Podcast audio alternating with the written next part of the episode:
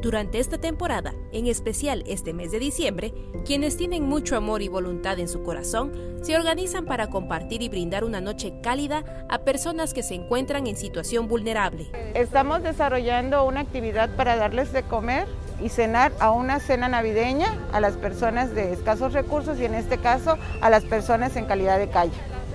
Estamos este, dándoles un poquito de ropas, cobijas, este, aparte de la cena, palomitas, gelatinas, refresco, café, pan.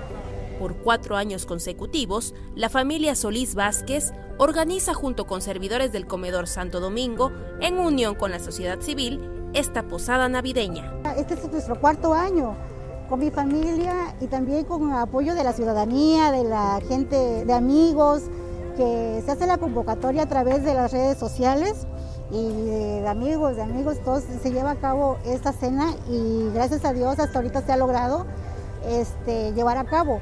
Entonces, este, para celebrarles por lo menos un día que la pasen bien, que la pasen alegres, con este, una cena digna.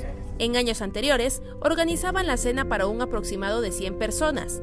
Este 2021 decidieron duplicar la causa pero nos dimos cuenta que nadie se enfocaba a, los adultos y sobre todo en situación de en situación difícil que viven en la calle y todo eso. Entonces decidimos nosotros enfocarnos más a ellos y celebrarles por lo menos un día que pasen de alegría, que pasen este, su posada, o sea, su Navidad.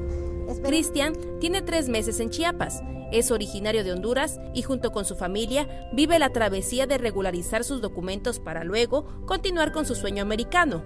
Mientras eso ocurre, asistieron a esta extraordinaria posada.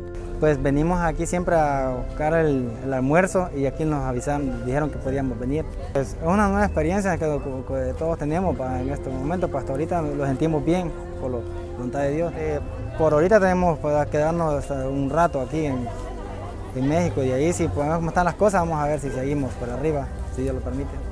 Este grupo de entusiastas por compartir su tiempo y la bondad de sus corazones agradece infinitamente a quienes se suman a esta causa, en especial a quienes lo hacen de forma anónima, y esperan que en ocasiones futuras sean más personas quienes decidan colaborar con ellos y así provocar muchas sonrisas. Para Alerta Chiapas, Carolina Castillo.